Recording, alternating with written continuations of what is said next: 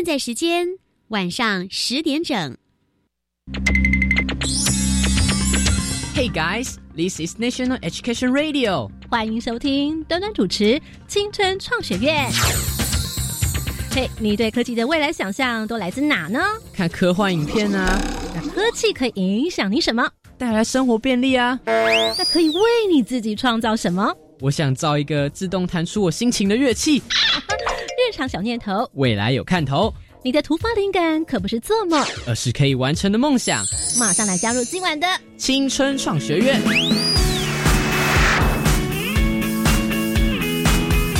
音乐任意门。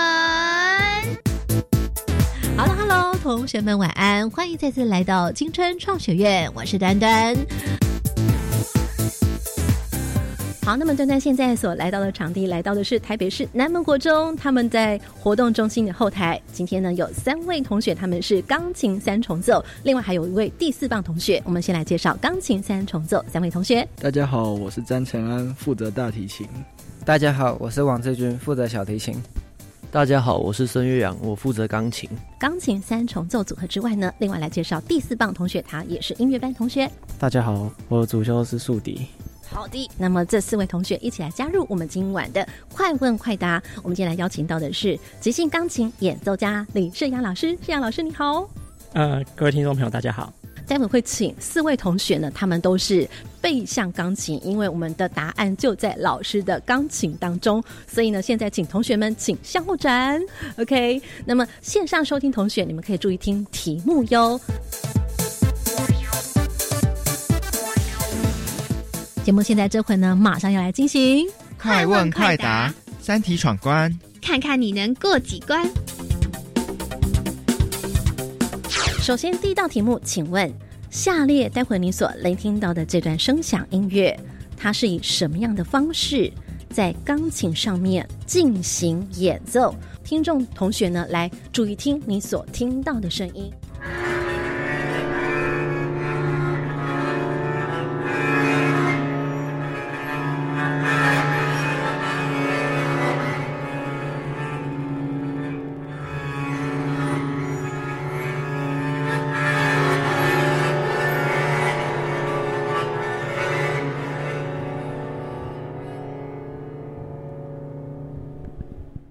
哇，我们听到残响，还非常的余音绕梁。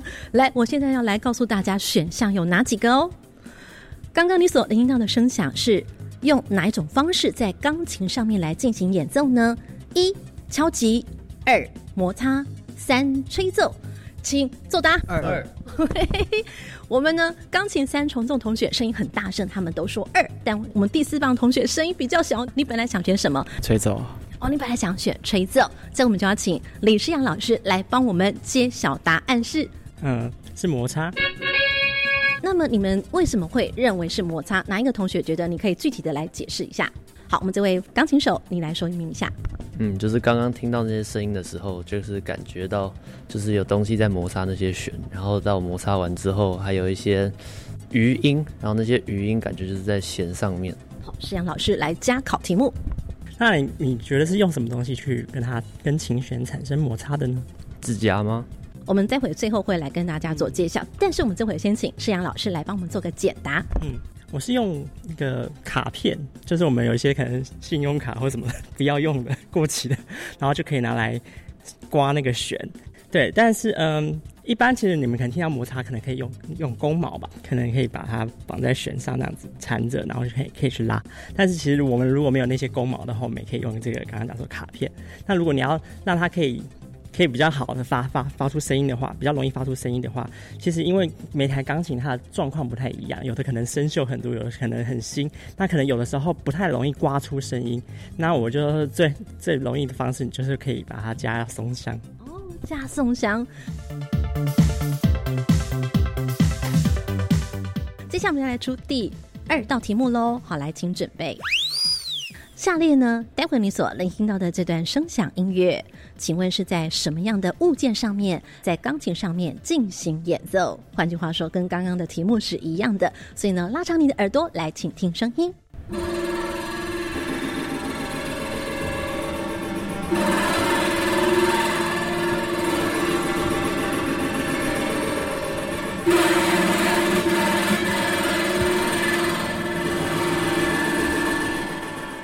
好，聆听到这段声音，因为我们今天现场的是音乐班同学，我突然有个想法，我先不说选项，你们自己先来猜猜看是怎么样子。先不给选项，如果都没有的话，我们再给大家选项，好不好？好，来，请。我觉得有一点像是用拨的感觉。你是说像吉他片的拨奏的那种拨吗？对，感觉它摆动的幅度比较大一点。那我们说在何种物件上面，你猜一个？嗯，来，有没有其他同学有想法？我认为是螺丝，我觉得是铁片。我觉得是电风扇。哇，哦，好有创意。嗯，我也觉得是电风扇。哦，哎，好，来，请问哦，下面有三个选项，让你们好好的来选：一、筷子；二、叉子；三、磁碟。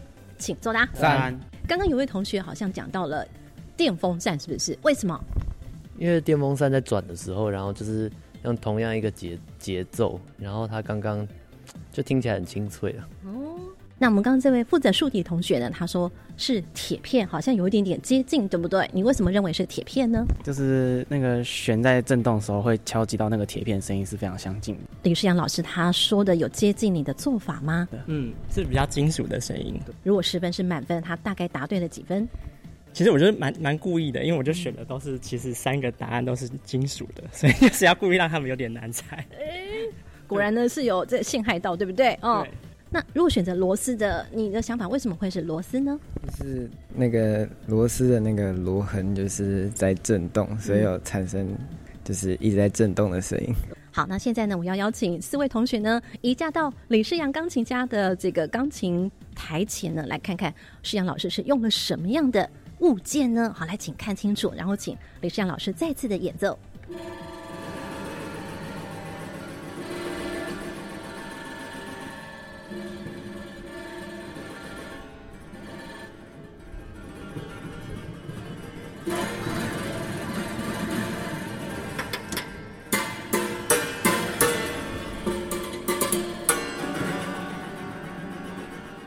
哦，这回我看到四位同学，怎么好像有一种目瞪口呆的感觉啊？啊，跟你们想象当中有没有觉得很讶异？答案是什么？来，请告诉大家，是叉子。嘿，来跟线上收听同学讲述一下，你们看到李世阳钢琴演奏家他是怎么样的来做这个物件上面在钢琴上面演奏的？哪一位来自己愿意解释一下？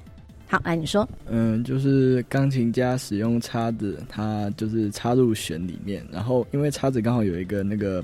握柄，然后刚好会有一点就是翘起来，然后钢琴家就可以拨动那个握柄，然后让弦来发声。呃，李世阳老师他左手右手各拿的是？其实我没有看清楚他手上拿的是什么。哦，眼睛呢真的很大。你刚刚在心里面想什么？就是很少看到这种很特别的预制钢琴的方式。好，我们先请李世阳老师来帮我们揭晓答案。这个叉子刚刚产生的的声音非常的特别，因为其实有时候很多人听会觉得好像这是。也是已经接近电子音乐的声音了，对。然后，嗯，一般因为我们其实，即便钢琴它其实是一个打击乐，所以你把它虽然就算你的声音可以延长，你借由踏板延长，但是它还是会有一个消消退的状况。但是这个叉子声音，它可以让这个声音延长比较久，对。可能透过你拨的方式去对，然后。呃，你可以甚至可以放置不同的叉子在不同的弦上，所以你可以让这个声音有很多的延续或不同的音色。哇哦！所以让你觉得哇，很惊讶的感觉是什么？就是叉子它那个它那个后面那个摆动的效果，让我非常的惊讶，说它可以有那么的延长性。那我们请问一下，这四位同学当中有没有哪位同学愿意自己来尝试看看？我们看看哦。对，因为我们在想说，哎，好像它就只是放在上面，好像看起来很轻松。钢琴家他马上就可以发出这样的声响。但是如果自己来试试看，自己有没有办法做得到呢？来，哪一位想要来尝试看看？只有一个机会哦。好，来，请举手。好，我们这位小提琴手，那你需要刚刚有看到老师怎么演奏吗？我们来看看哦。待会请老师。打分数哦，加权指数。这回呢，我们这位小提琴手呢，他把这叉子呢，哎，插进了这个钢琴后头的弦当中，发出的声响是怎么样子呢？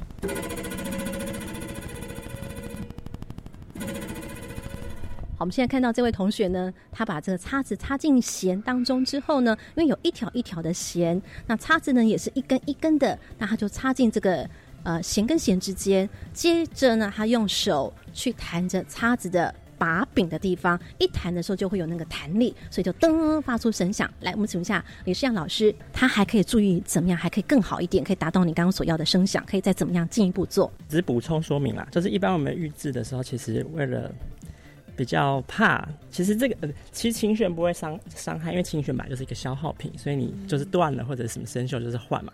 那其实钢琴最要小心就是这个制音器的部分，所以很就是之前有看过一个影片的介绍，就是说如果你要做一些预制的时候，为了保险起见，不要伤害到这个制音器，你还是要先把踏板踩着，然后再开始做预制。然后刚刚就是一个补充说明，因为我们做用一个使用一个物件。它其实都是只有产生一个蛮单一的声音。那即便你今天透过不同的速度，或者是触感，或者是力度，它其实呃就是它的声音还还是比较单一。但是我们其实今天如果再借由不同的物件，可以再产生另外的声音，这样是比较可以更有趣。你们可以自己再去开创。现在我们看到钢琴手施阳老师呢，他现在手上拿着的是什么？铁的吸管。铁的环保吸管，好，我们来听听看。铁的吸管，废弃不要的东西好，世阳老师现在呢，右手拿着呢环保的吸管，铁吸管，那么左手拿着是什么？玻璃瓶。呃，刚刚的这个叉子还是插在钢琴弦当中。那接下来我们来听听看，李世阳老师呢会手拿着玻璃罐，然后来敲打出，还是摩擦出，还是发出什么样的声响呢？好，来，请听。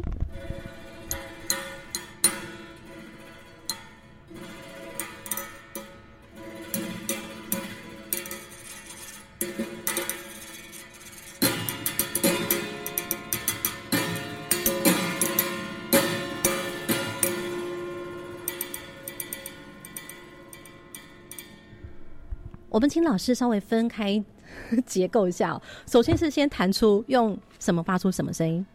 第一个是先做什么声音？我只是在用不同的物质，然后再去让这个这个叉子它在弹跳跟碰撞的时候，它可以又再产生另外的声音。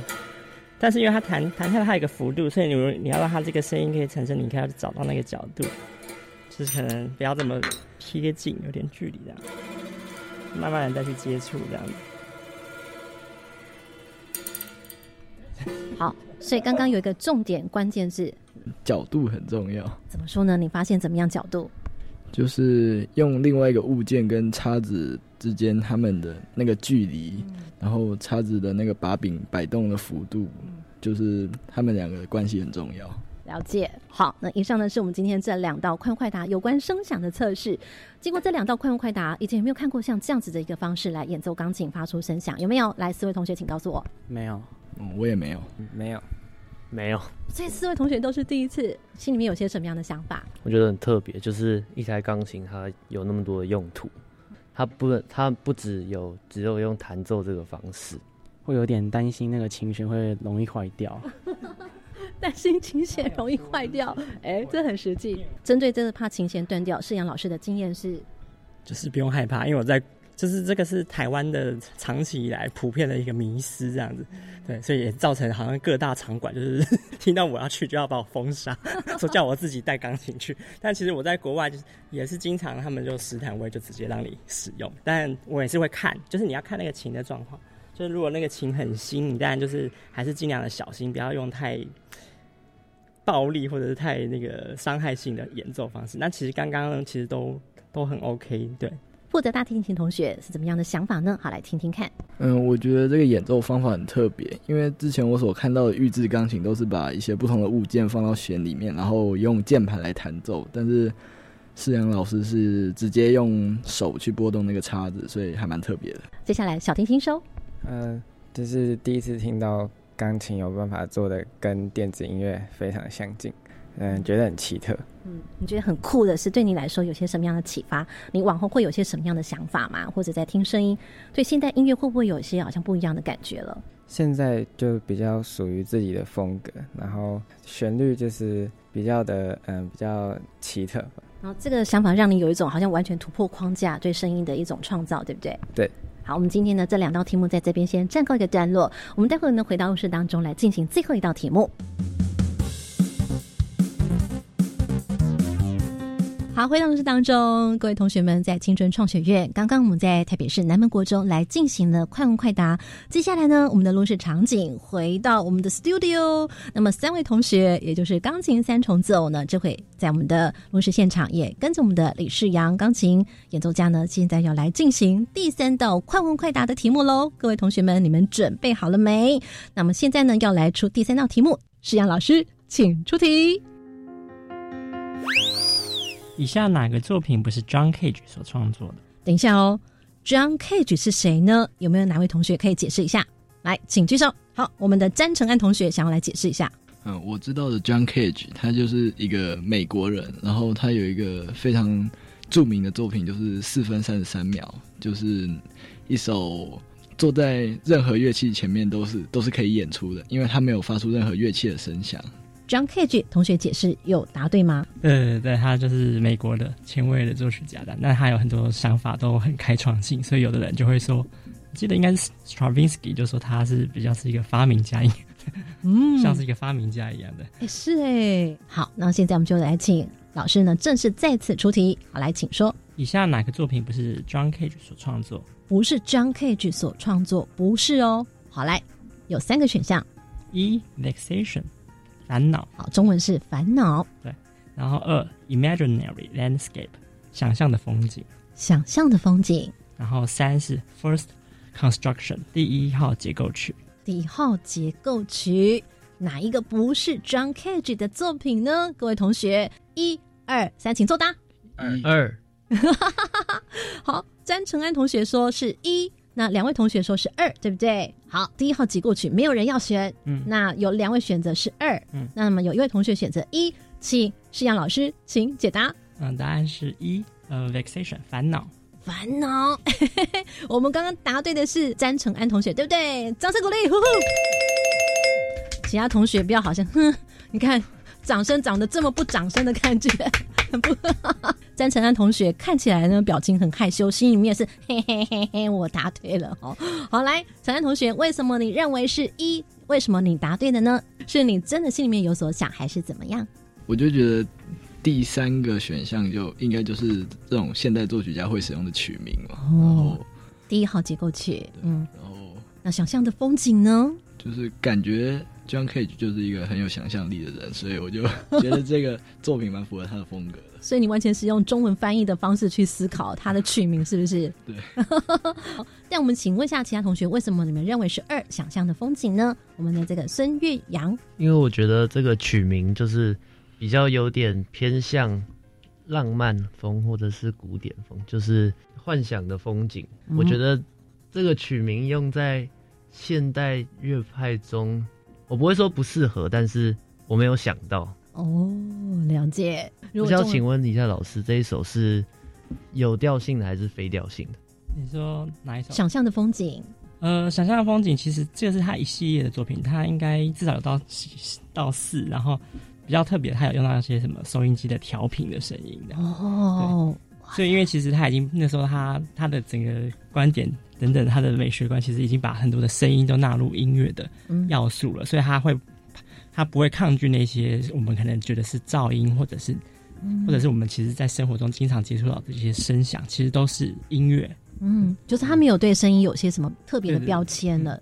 好，所以呢，我们这几位同学通常刚刚的思考方式是从取名 的方式来思考。这回我们就来请世阳老师来帮我们正式的解答。但我们先请老师呢，呃，告诉大家这首曲子是在什么时候原创，是什么时候呢？Vexation 这首作品，烦恼这个作品其实是钢琴曲，然后是 Eric Satie 做的，是一九一八九三年就创作了。这个作品有点有趣，因为它其实中间有点。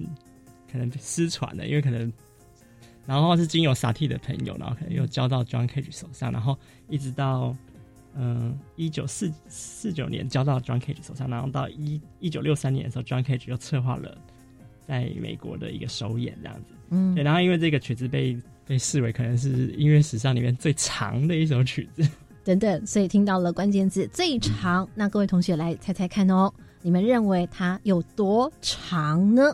好来。拍卖会一样哈，好来给一个数字哈，十八开始上还是下？你们自己喊。就是不会超过十二个小时吧？我觉得。好，那接下来，我觉得差不多是二十个小时。好，志军觉得二十个小时，陈安呢？嗯，我猜是四个小时。哦，四个小时。来，世阳老师，请揭晓，他最长可以到达多长的时间呢？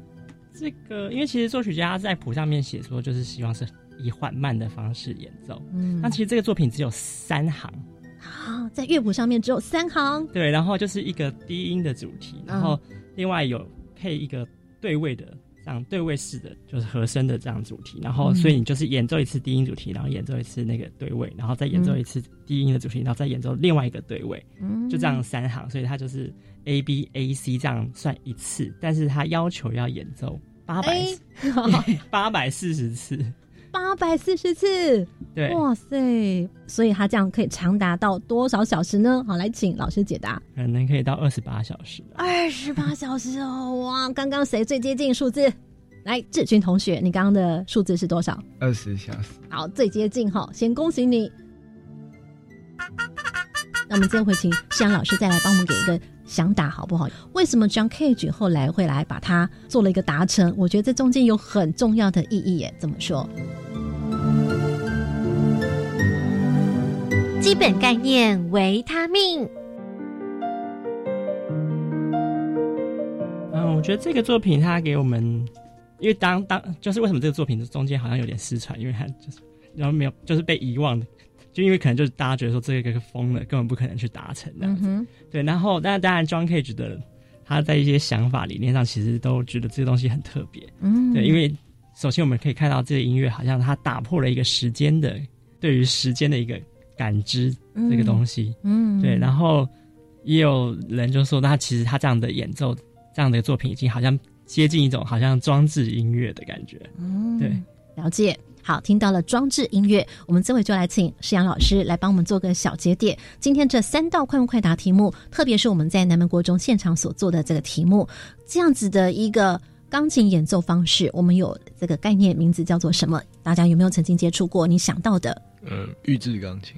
嗯，也是一样，预制钢琴。好，那哪位同学来解释一下，什么样叫做预制钢琴？嗯，我看课本里面就是说，他把一些很特别的一些。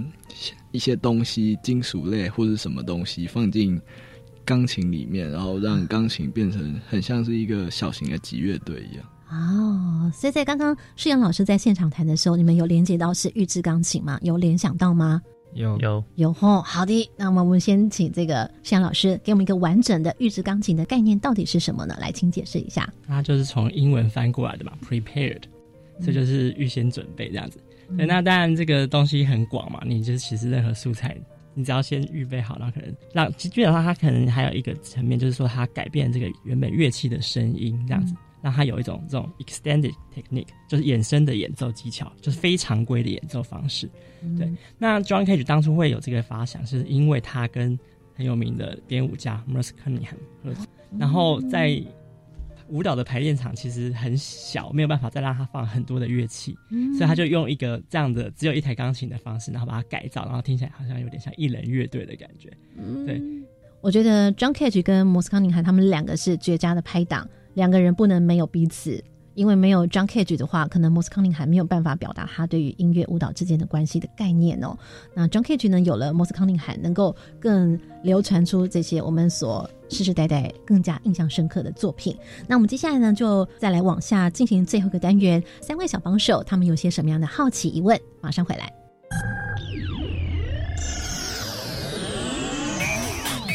关键密码传送门。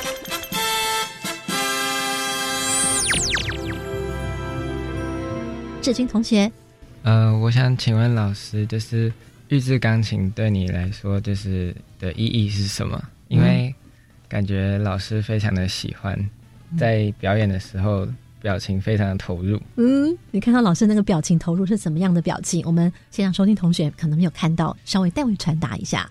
他的音乐会随着他的表情有起伏哦，真的哦！你看到什么表情？比方说，比方说是张大嘴巴，还是狰狞的脸，还是怎么样？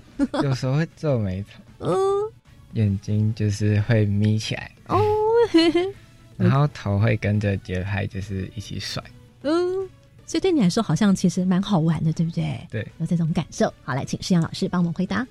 嗯，其实我们任何乐器都可以做预制。当然，如果你的乐器非常昂贵，可能是百万民琴、千万民琴，那当然就就不要这样做。这样对你可能有其他的，你可以买一个比较便稍微便宜一点的。那其实这个东西都是可以呃，让我们在这个乐器里去找到更多不同的可能性。那其实我们做即兴的话，就是因为有就是保持一种开放，所以我们有更多的素材，有这些来源，我们都可以在某个时候就可以可以用上。对，那平常就是可以做一些。小实验这样子，然后去看看不同的东西，可能在你的乐器上有没有可能发出呃新奇的声音这样子。感觉上好像对你来说，这是一种很有趣的实验哦。嗯，尤其志军问这个问题，可能是特别好奇，就是说为什么你对这件事很着迷？这是不是志军你心里面想要问的？嗯，对。嗯，因为我想同学们在这个年纪里面，对于梦想啊，对热情，应该都会有一种探索探寻哦。你为什么这么着迷这件事情？然后这么陶醉，你看，我觉得他应该很羡慕哇！你这么玩的这么享受，是不是有一种很 enjoy 的感觉？志军，嗯，对啊，对呀，我好像猜出你心里面所有的想法。来，你觉得？其实我没有特别一定要演奏预制钢琴，或者是说非常专注在这个。对，因为以前经常都会被说你要自己带自己钢琴，就是到哪里都被封杀了。就说你不能来玩我们的钢琴这样。对我刚刚有讲，就是说其实你会看场合，然后你也是可以调整。那只是说这是一种方式。对，那你但是你如果只要开始接触，你当然就会可以玩很多嘛。嗯。对，那当然有的场地它可能会限制你不能这样做，那你还是可以乖乖的弹琴键，还是可以做很多事情。对，没有问题的。对，但这个东西就是很多时候我们就是经由一个实验嘛，嗯，去玩出来的。因为在做即兴或者是生活，其实都要。都要一个很有趣，你才有办法创造嘛。创造都是从一个玩开始嘛。呀，接下来呢，端端要来帮我们这个线上同学来请问李世阳老师一个问题。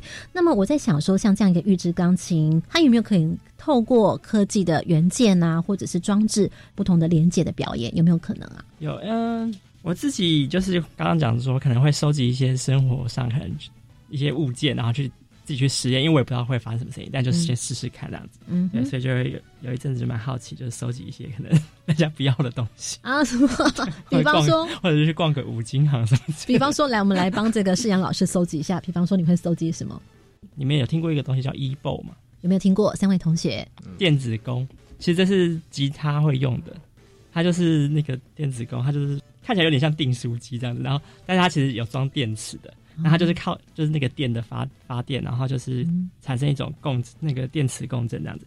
那它其实放在那个电吉他上面，它就会产生一个长音这样子。对，然后它其实也可以用在钢琴上，然后就会让这个钢琴的声音就是无限制的延长，就不会停这样子。就会对，也会产生一个你绝对不可能发现哦，这个是跟是钢琴发出来的。很酷哎！所以你自己本身有没有？因为很贵，一个要好几千块。哦 然后我看到有一些音乐家就买。一个人就好几个，想说好多钱哦。但是你觉得这效果值得尝试吗？如果说没有受限于这个费用上面的，嗯，对，因为其实我们在做预制的时候，其实其实很细致的控制，因为你你的手可能都要去用那些物件，然后刚刚讲讲讲说那些条，你力度啊角度可能一点点不一样，可能就会改变。那当你已经这么忙碌的在放那放置那些物件跟玩那些物件的时候，其实不太能够再去弹键盘或做太多。事情，所以就会变。有时候，但你会有时候会希望你的音乐是很多层次，嗯，很多个线条在多声部的这样。对，那所以刚刚讲说那个电子弓，它其实你只要把它放在那里，它就一个声音。然后你如果有好几个电子弓，它就它可以叠起来，然后然后你又可以做很多声音。其实你就可以比较多，对，就刚刚讲说那个多层次的声音，就是。可以更容易达成的。哇，这么经过李世阳老师带领我们从前头的快问快答来到中间的基本概念，再来帮我们做一些不同的连接。那我们三位小帮手，也许今天聆听完一整集节目，对你来说有些什么样的启发？志军，嗯，刚才老师有说到，就是预制不一定要在钢琴上，所以或许可以在小提上、小提琴上也运用到预制这个手法。不错耶，他想到自己的负责的主奏乐器喽。世阳老师也频频点头。来，岳阳同学，我觉得学学古典音乐的就不一定只听古典音乐，我觉得他们还可以接触不同的乐风，嗯，比如说流行啊、现代啊、爵士啊，或者是什么。我觉得这些都对，就是以后就是会对自己有启发。好，总而言之，打开框架。今天非常感谢呢，来自是。啊即兴钢琴演奏家李世阳老师，同时要非常感谢台北市南门国中三位小帮手，他们是钢琴三重奏的组合，非常感谢三位同学，我们跟大家说拜拜。拜拜。